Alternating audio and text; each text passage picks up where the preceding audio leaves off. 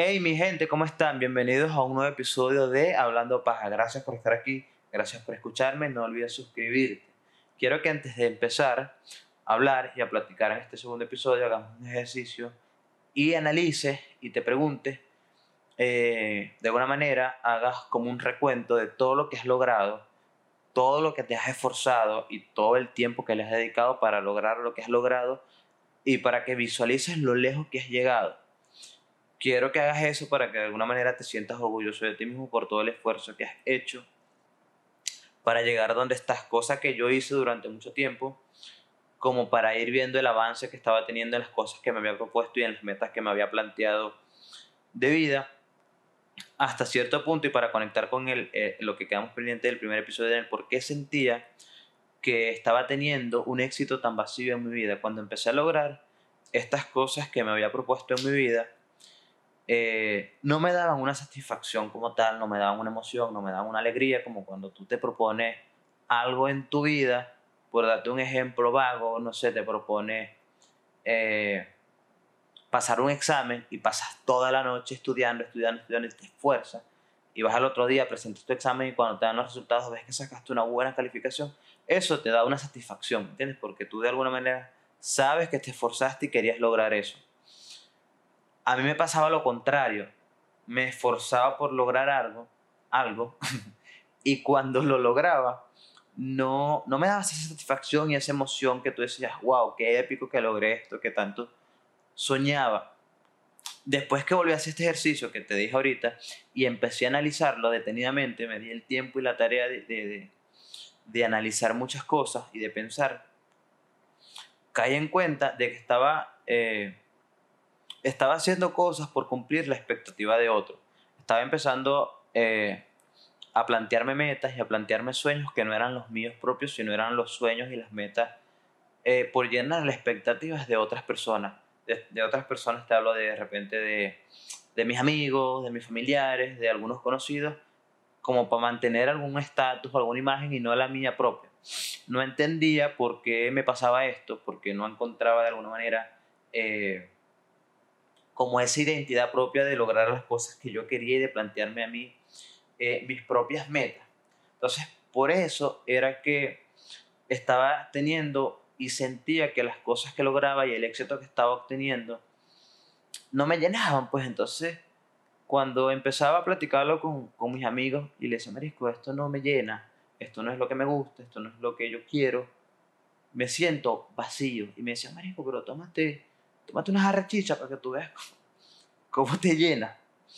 Y no entendía, ¿me entiendes? Habían, había, eh, no entendían eh, ellos la situación por la que yo estaba pasando o por cómo me sentía, el, cómo me hacía sentir este hecho de, de, que no de que no me llenaban las cosas que lograba. Cuando te hablo de estas cosas, hablo de, de que pude obtener mi carro, que tuve una vida, tuve o tengo una vida estable, eh, logré, no sé, vivir en un departamento muy bonito, tipo, era un loft tipo estudio, doble altura, tenía un carro, tenía una moto, tenía mi negocio, tenía una vida súper estable con un buen sueldo, eh, no sé, podía viajar, podía darme lujitos que yo quería. Y cuando hablo de esto no lo hablo en son de queja ni en son de, de, de quejarme, claro, sino de como, como, como anécdota, pues, como un cuento que te estoy echando para que te enteres. Entonces sentía que estaba cumpliendo todas estas expectativas de todas estas personas y todo eso que lograba no, no me llenaba de alguna manera. Y cuando los platicaba con ellos y yo les platicaba mi problema, se, ellos, se minimizaba mi problema por todo esto que, que respaldaba lo que ya que respaldaba mi situación con lo que había obtenido y eso hacía que ellos minimizaran mi problema que ellos pensaban que dice mamá, wow, pero si has logrado todo esto, ¿cómo es que te sientes mal? ¿Cómo es que no, no, no te alegras? ¿Cómo es que no, no te está causando satisfacción, alegría, felicidad? Todo esto que te has esforzado y todo esto que has logrado y todo esto que has obtenido. Evidentemente, claro que no me causaba satisfacción porque no eran mis metas, no eran mis sueños, no eran mis propias expectativas. Eso era lo que me estaba pasando. Entonces, un día, eh, no sé, una noche eh, estaba tomando con un amigo y con mi hermano y empecé a hacer este recuento y este ejercicio que, que te comenté en un inicio que, que haga y explicarle por todo, o sea, empecé como a explicarle por todo lo que había pasado, por todo lo que me ha costado, por todo el esfuerzo que he tenido que hacer para lograr todo eso que, que, que logré. Eh, todos los distintos, para tu, para tu recuento, todos los distintos trabajos que había tenido que hacer, todo el esfuerzo, todos los trasnochos, cositas que, que la gente no ve, porque en mí está que muchas veces yo hago ver las cosas que me no me ha costado nada, que a los hago ver que las he obtenido fácil, cuando detrás de eso siempre hay un esfuerzo, siempre hay una dedicación, siempre hay un, un trabajo que se hace, pero casi nunca eso se ve. Entonces cuando yo les, les, contaba esto a, ese amigo eh, y a mi hermano, y les eché todo el cuento, hubo un comentario que me dejó como pensando y me dijeron, Marisco, es que tú tienes la vida perfecta. Lo tienes todo, como Tienes tu carro, tienes tu casa, tienes tu moto, tienes tu negocio, tienes esto. Esa es la vida perfecta porque tienes esa libertad de tiempo y financiera y estás cómodo. Y dije, mm, pues de repente sí, pero no es lo que, lo que a mí me llena, ¿me entiendes? Y ahí em, creo yo, siento yo que empezó como un problema de, no sé si de, de, de identidad, sino tal vez no entendía cómo era que yo, por qué ellos alegaban o decían que yo tenía esa vida perfecta, cuando detrás de todo eso había muchas cosas que evidentemente nadie sabía y cuando yo intentaba de alguna manera eh, eh, plantearles o comentarles las situaciones por las que yo estaba pasando, cómo me sentía, minimizaban mi problema. ¿Y a qué quiero llegar a esto? Que problemas son problemas, ¿me entiendes? Eh, el hecho de que yo viva o tenga lo que tenga, o, independientemente de la cantidad de dinero, la comodidad que tengas, si estás pasando por un problema o una situación, nadie tiene el derecho de minimizarte el problema por todo lo que tú tengas, ni por todo lo que eres, nada. Es un problema que te está pasando en tu vida. Tú sabes cuánto te afecta, tú sabes qué es lo que estás sintiendo o por darte un ejemplo, que digas, Marisco, me siento mal porque siento que no me está yendo bien en la universidad y esto me está causando un problema familiar. Y tengas la confianza y te abras de corazón a contárselo a alguien, a ver si de alguna manera puede encontrar una ayuda. Y cuando se lo comentas, te llega y te chocas con una pared porque te responden como, Marisco, pero ¿de qué te quejas así? Si hay gente que la está pasando peor. Tú dices, mamá, wow, pero es que eso no es mi culpa este es mi problema, estos son mis sentimientos, este es como yo me estoy sintiendo, esto es lo mal que yo la estoy pasando a ti. El hecho de que los demás la estén pasando de alguna manera peor que yo bajo tu eh, perspectiva, no quiere decir que mi problema no sea válido, ¿me entiendes? No puedes minimizar y no deberían minimizar mi problema porque tú creas que existen problemas mayores en la vida. Problema es problema independientemente de cuál sea. Así como que tú no es, o sea, no es lo mismo que tú.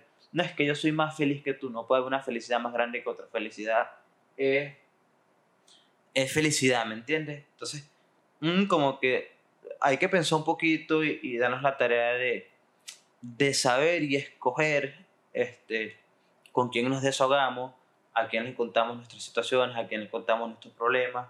Eh, si puedes acudir con un profesional, mejor si tienes un amigo que en realidad tú crees que, que te ayude y que te escucha y que no minimiza tus problemas y existe una empatía, eh, pues ábrete de corazón con esos amigos, pero intenta no abrirte con todo el mundo y menos con ese tipo de personas que minimizan tus problemas porque ellos creen que tus problemas no, no son válidos porque existen cosas mayores. No lo hagan, no hagan eso. Eh, pero nada, eso era y por eso yo entendí eh, el por qué estaba teniendo un éxito tan vacío. De repente también por mi tipo de personalidad, porque tendía a, a pasarme de, de empático eh, y no me enfocaba mucho en mí y en lo que yo quería y en lo que yo en lo que a mí me gustaba, sino en, en qué le gusta a los demás, o en cómo puedo ayudar a los demás, o cuál es tu situación, y vamos, y yo te ayudo. Era como, como tengo, tenía en ese momento una, un tipo de personalidad que vaya, me gustaba dedicarme un poquito más a los otros y a los problemas de los otros y, a solucionar. y a cumplir cosas de otros y no las mías como tal. Como que me pasaba de, me sobregiraba de, de empático. Pero nada, eso era, y por eso este segundo episodio de el vacío de mi éxito, o el vacío de mi éxito, el por qué me sentía, eh, cómo me sentía, si de alguna manera te sientes identificado y sientes que, que no puedes enfrentar la situación que estás viviendo o tu problema, vaya, escríbele a un profesional, escríbele a tu amigo con que tengas más confianza, que sientes que no minimiza tus problemas, e intenta solucionarlo. Intenta eh, darle foco a esa situación que te está pasando a ti en tu vida y no distrayéndote y buscando la solución en, en internet, ni viendo redes sociales, ni nada. En realidad, date el tiempo a ti de pensar la situación que estás pasando. Y antes de irnos, quiero que te preguntes, porque fue cosa que yo me pregunté durante mucho tiempo, porque cuando me tocó irme, cuando me tocó irme a Miami, que decidí irme y dejar todo, que tuve este, este rollo como de, no sé si de identidad, sino de, de que no entendía qué estaba pasando y me preguntaba a mí mismo fuera de, me preguntaba a mí mismo como, ok, si en algún punto dejo todo esto que tengo, todo este éxito vacío que tengo, quién soy. ¿Entiendes? Sí. Si yo agarro y, ven, y, me quedo sin nada, si vendo todo, me quedo sin mi carro, me quedo sin mi moto, me quedo sin nada, nada, nada, nada material, ¿y quién soy? ¿Entiendes? Si no tengo nada de lo que tengo, ¿quién soy? ¿O cómo me identifico? Quiero que te preguntes eso y te lo voy a explicar en el siguiente episodio, en el por qué para mí fue tan fácil desapegarme de todo esto material y de alguna manera tomar una decisión rápida e irme. Pero gracias por estar aquí, gracias por escucharme, gracias por ser igual de chismoso y llegar hasta el final. Me interesa. Quiero saber tu opinión, quiero saber qué piensas, quiero que comentes, quiero que le des like, quiero que te suscribas, eh, quiero que se lo compartas a tu mamá, a tu familia, a tus amigos, si sabes de alguien que crees que esté pasando o pasó por la misma situación, se lo envíes y de repente, marisco, este, identifícate con esto, envíaselo. Eh, muchas gracias por llegar hasta aquí. Este fue el segundo episodio de Hablando Paja, mi vida, mi historia. Y espera el tercer episodio donde te voy a explicar el cómo para mí fue tan fácil desapegarme de todo lo material y irme para el coño y quedarme sin nada. En realidad nada me quedé con esta almohada y mi maleta de mano. Eh, pero bueno, nos vemos en el tercer episodio. Gracias por llegar hasta aquí.